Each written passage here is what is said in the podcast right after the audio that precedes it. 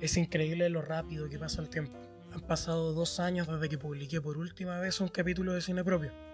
Han pasado dos años en que mi vida ha cambiado muchísimo y me imagino que, que, fue lo mismo para cada una de las personas con las que conversé durante esa primera temporada. Primera temporada de la que tengo muy buenos recuerdos hasta el día de hoy. Debe haber sido también mucho lo que ha cambiado para ti, que escuchaste en 2020 este cierre de temporada y que hoy vuelves a darle play a un programa que ya diste por muerto y que sorpresivamente te apareció su regreso en una historia de Instagram o en su efecto por tu inicio de Spotify, en donde durante estos dos años escuchaste una infinidad de podcasts y de canciones, olvidando por completo que en algún momento escuchaste estas conversaciones en pandemia. Y es que Cine Propio fue un programa nacido por y para la pandemia nacido por y para una cuarentena que nos tuvo a todos encerrados por meses, buscando contenido para consumir durante esas 24 horas interminables antes de pasar al siguiente día. Porque mucho no teníamos que hacer, porque no solo físicamente estábamos lejos de, del resto de personas y fuera de nuestras rutinas, sino que también estábamos bastante encerrados socialmente hablando como que podíamos hablar por chat y todo, pero era bastante distinto a lo que acostumbrábamos. Entonces también nos separamos de un montón de gente con la que antes hablábamos más.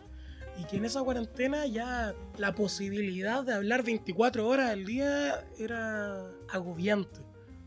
El 2020 estaba siendo difícil y en mi intento por hacer algo que se pudiera considerar original, en medio de todo ese contenido por montones que se estaba creando a cada minuto, encontré la forma de no solo poder calmar mi ansiedad y falta de contacto humano, sino que también darle un espacio a personas para que se desahogaran conversando conmigo. Porque sí, o sea, aún no entiendo bien si tengo complejo de psicólogo o simplemente soy lo suficientemente arrogante para creer que una conversación conmigo me va a ayudar a tirar afuera todo eso que estaba contenido en ese año tan complicado algunas personas me dijeron que sí y con eso quizás me basta un poquito para poder alimentar esa arrogancia que menciono. Entonces el trato era simple. Le ofrecí a un par de personas que me contaran cuál era su película favorita y ellos tuvieran un espacio totalmente propio en el que pudieran hablar de ella sin la necesidad de que yo dijera mucho. Por lo general lanzaba unas preguntas entre medio y la otra persona se podía desenvolver con lo que sentía. Todo esto no quiere decir que yo no participara, pero la gran mayoría de mis intervenciones quedaba fuera en la edición para poder generar esa sensación de un monólogo que le gustaba a las personas que lo estaban escuchando.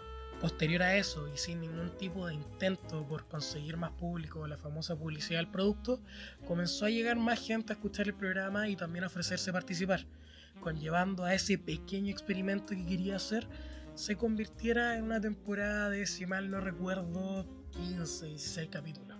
¿Por qué vuelvo yo? Matías Molina a retomar este experimento luego de dos años. Porque quiero hablar, tan simple como eso. En su momento se me ofreció hacer más cosas con este proyecto, pero no me sentía a gusto haciéndolo.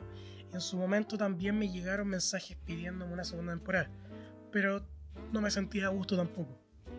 Porque ciertamente el formato era y es algo bastante pegado a su contexto. La gente en cuarentena estaba sensible, la gente en cuarentena necesitaba poder conversar con alguien que de verdad lo escuchara. Y con mala señal de internet, malos micrófonos y lo que se pudiera hacer en edición, también querían poder escucharlo. Por eso esta temporada va a ser distinta, porque esta vez no voy a presentar en cada capítulo una persona distinta hablando sobre su película favorita. Esos capítulos igual van a continuar, y de hecho ya tengo grabado algunos.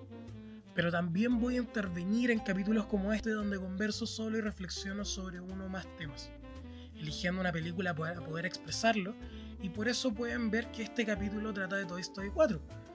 Porque la considero la película perfecta para poder expresar a ustedes lo que quiero con este nuevo regreso. Porque así como lo fue para los invitados, quiero ver qué puedo hacer si intento hacer que este espacio sea mío, sea propio, cine propio. Ahí tienen la conexión con el título. Ya claramente es una conexión súper forzada.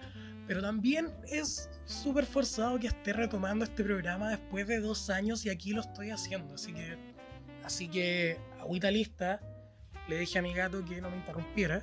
Esperemos que me haga caso y démosle con la película.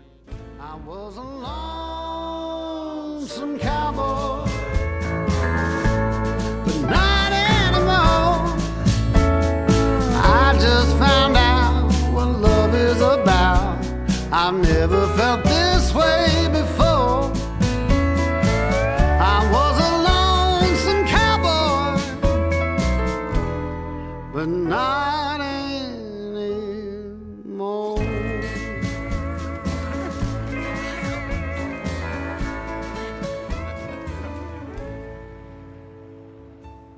Toy Story 4 nos cuenta la historia de los juguetes de Andy, que conocimos durante tres películas previas, luego de que dejaran de ser justamente los juguetes de Andy, porque él se fue a la universidad en la película anterior. En un viaje con su nueva niña, Bonnie en este caso, Woody, como siempre intentando salvar el día, se reencuentra nuevamente con un juguete que ya no estaba en la película anterior, con Betty Boo. Su interés amoroso poco desarrollado en las primeras dos películas. Betty le mueve el piso por completo, porque Woody está hoy más que nunca cuestionándose su existencia, y ella le presenta una nueva forma de vivir la vida, una que nunca se había planteado antes. Es increíble cómo luego de tres películas llenas de existencialismo puro y duro, llegó una cuarta entrega en 2019 que enviaba a este punto justamente al infinito y más allá.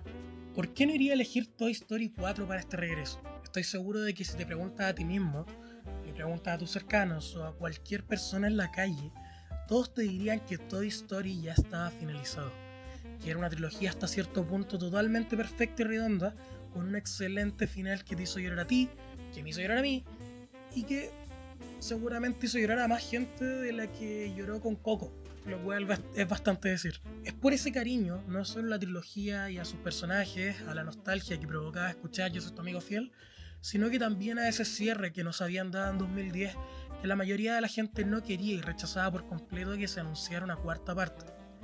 Y por más que supiéramos desde un principio que a la película le iría bien más allá de ese rechazo del público, porque obviamente la película es de Pixar, a Pixar le va bien casi siempre, qué sé yo, y todos queríamos ver qué había sucedido con los juguetes después de ser entregados por Andy. Aún si Pixar ya nos había presentado algunos cortometrajes que servían un poco para quitarse esas dudas. El enojo del público previo e incluso posterior al estreno de Toy Story 4 se debía a que era considerada una película innecesaria y que entregaba, bueno, básicamente lo mismo que este capítulo, un regreso a algo ya cerrado y muerto, del que nadie espera un regreso y que nadie lo pide tampoco. ¿Pero era realmente una secuela innecesaria? A mi parecer no. Si bien durante las tres películas anteriores habíamos visto aventuras increíbles, vivido momentos emocionantes, y recibido el desarrollo quizás justo y necesario para personajes como vos, Jesse o qué sé yo, la verdad es que habíamos dejado tirado por ese lado al personaje principal y más importante de toda la franquicia. A ese vaquero que es quien guía toda y cada una de las historias y que seguía siendo exactamente el mismo personaje que conocimos en el 96. Woody necesitaba un golpe de realidad, Woody necesitaba un cierre real, concreto, Woody necesitaba una película para él, una película en la que no estuviera preocupándose del resto, y hasta cierto punto esto también lo fue. Pero en esta película el espectador está más preocupado por Woody que, que el resto, y eso creo que es algo que no se veía del todo en las primeras películas. Quizás la primera, pero no de esta manera. Así como siempre pensamos que lo que más representa al personaje son sus ideales, el ser un buen amigo y darle una especie de oportunidad a cualquier juguete que no tuviera dónde ir, lo cual hasta cierto punto fue súper raro, ahora un paréntesis acá, porque de verdad la mamá de Andy nunca se cuestionó de dónde aparecían estos juguetes, estos juguetes nuevos que ella no había comprado y que Woody le dio una oportunidad para que fueran parte de la familia. Mm, la verdad, volviendo al tema, es que ni siquiera hay que ni siquiera es necesario hilar tan fino para poder descubrir que las cosas que mejor definían al personaje eran que era extremadamente cerrado, refiriéndome a lo que cree, y que tiene un ego enorme. Si sé que suena duro hablar así del protagonista que tanto queremos y al que todos le tenemos cariño, me incluyo, pero es verdad. Por un lado, Woody siempre creyó que el único propósito para los juguetes era hacer feliz a un niño, y hago énfasis en un niño porque para él no existía en el mundo nadie más que Andy. Y si bien sus amigos eran su familia, como mencionaba recién, la verdad es que Andy era su dios, Andy era su relación idealizada, Andy era lo único que le importaba al final de cuentas y para lo único que decía preocuparse es que tenía que poner las cosas en una balanza. si bien es una postura hasta cierto punto aceptable, también es cierto que en las primeras películas te la idealizan mucho. Basta con ver la segunda, donde no le entra en la cabeza que juguetes como Jesse o Tiro al Blanco estuvieran felices como juguetes coleccionables y con ser enviados a Japón para ser exhibidos.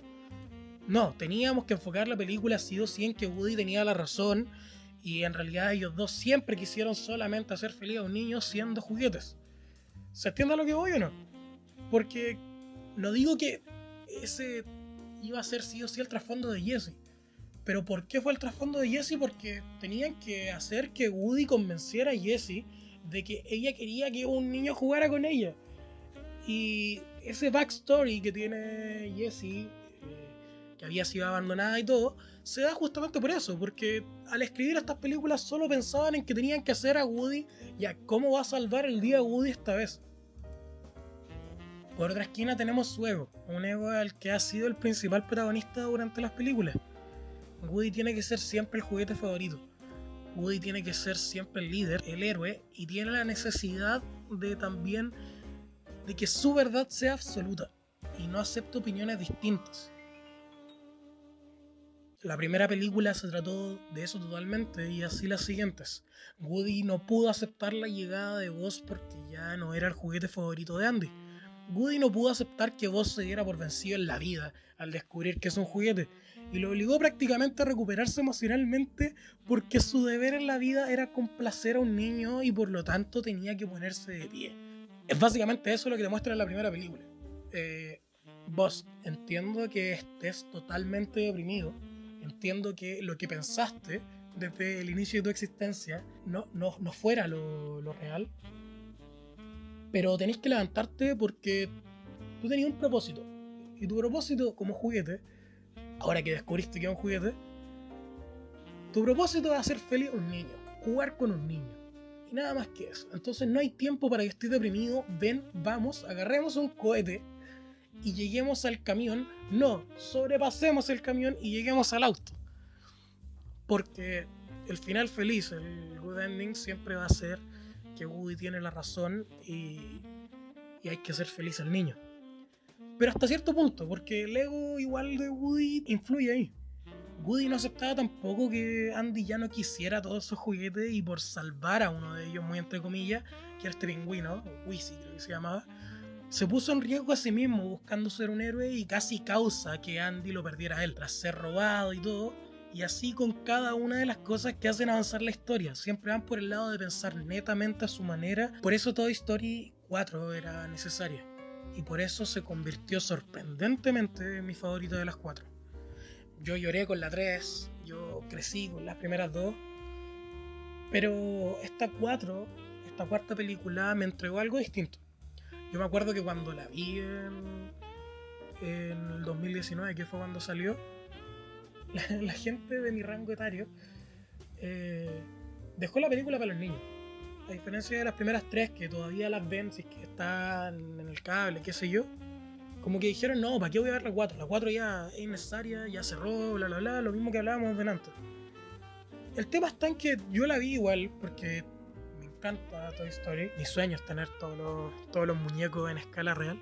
Y creo que, creo que no me arrepiento, pero para nada, y que no me arrepentí en ningún segundo de haber visto esta película cuando salió. Quizás difiero en que le hayan dado un Oscar ese año como mejor película animada, sobre todo teniendo a Klaus dentro de la misma categoría entre las nominadas. Muy buena Klaus, por favor vean Klaus. Pero esta película, sin ser la gran película, siendo más un epílogo que una película, que una cuarta entrega, me logró llegar. Me logró llegar es la, la película por la que, de la que estoy hablando hoy por lo mismo.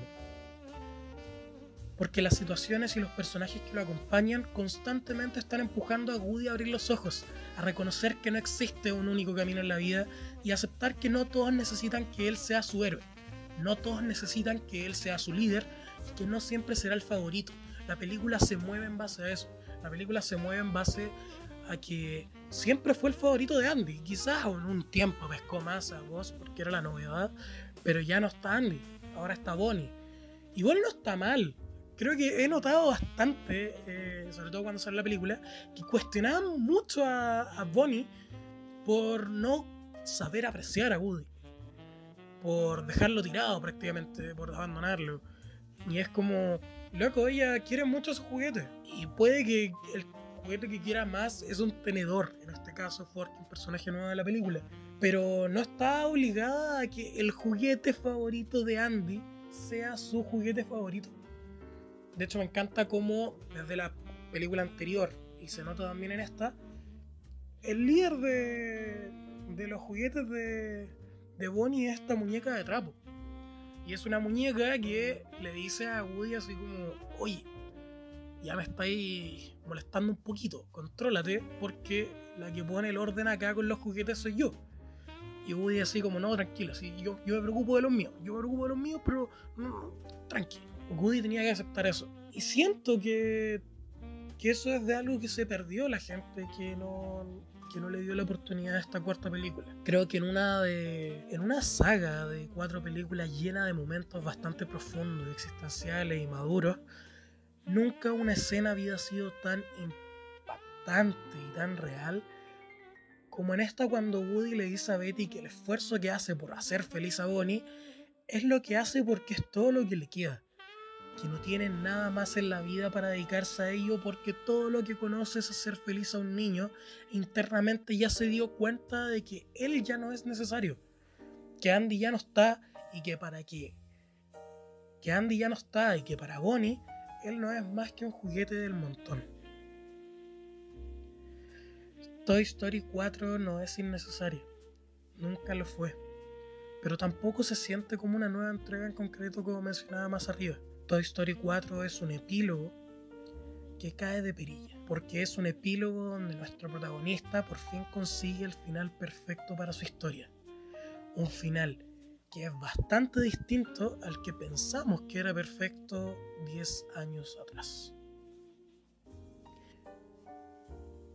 Este fue el regreso de cine propio, un poco distinto a la temporada anterior. Esos capítulos van a continuar, como mencioné antes, pero quiero aprovechar de hablar de películas de vez en cuando yo también.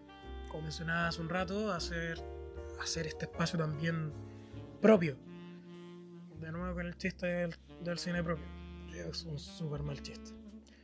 Gracias por escuchar. Nos vemos en el siguiente capítulo. Nos escuchamos en el siguiente capítulo.